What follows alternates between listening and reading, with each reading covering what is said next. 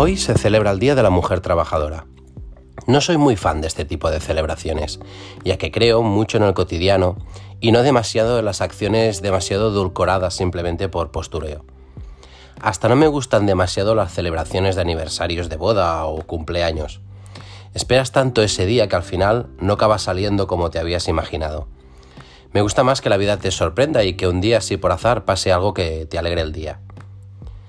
Pero volviendo al Día de la Mujer, creo que tenemos que superar esta fase y no necesitar este tipo de reivindicaciones. Pero como me dijo un buen profesor de marketing, la campaña continua es primordial. Es como que tienes que querer siempre a esa persona y demostrárselo todos los días.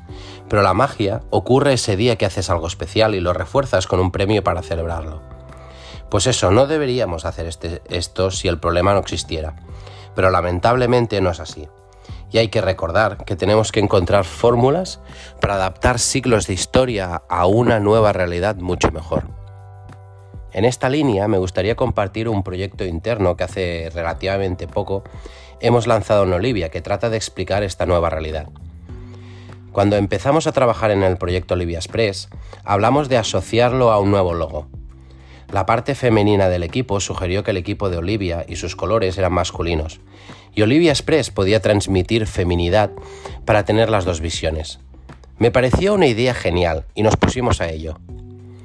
Cogiendo la esencia de Olivia, transformamos las líneas del logo, la tipografía y sus colores a una expresión más femenina.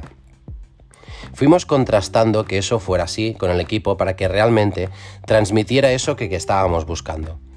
Pero el trabajo no acababa ahí.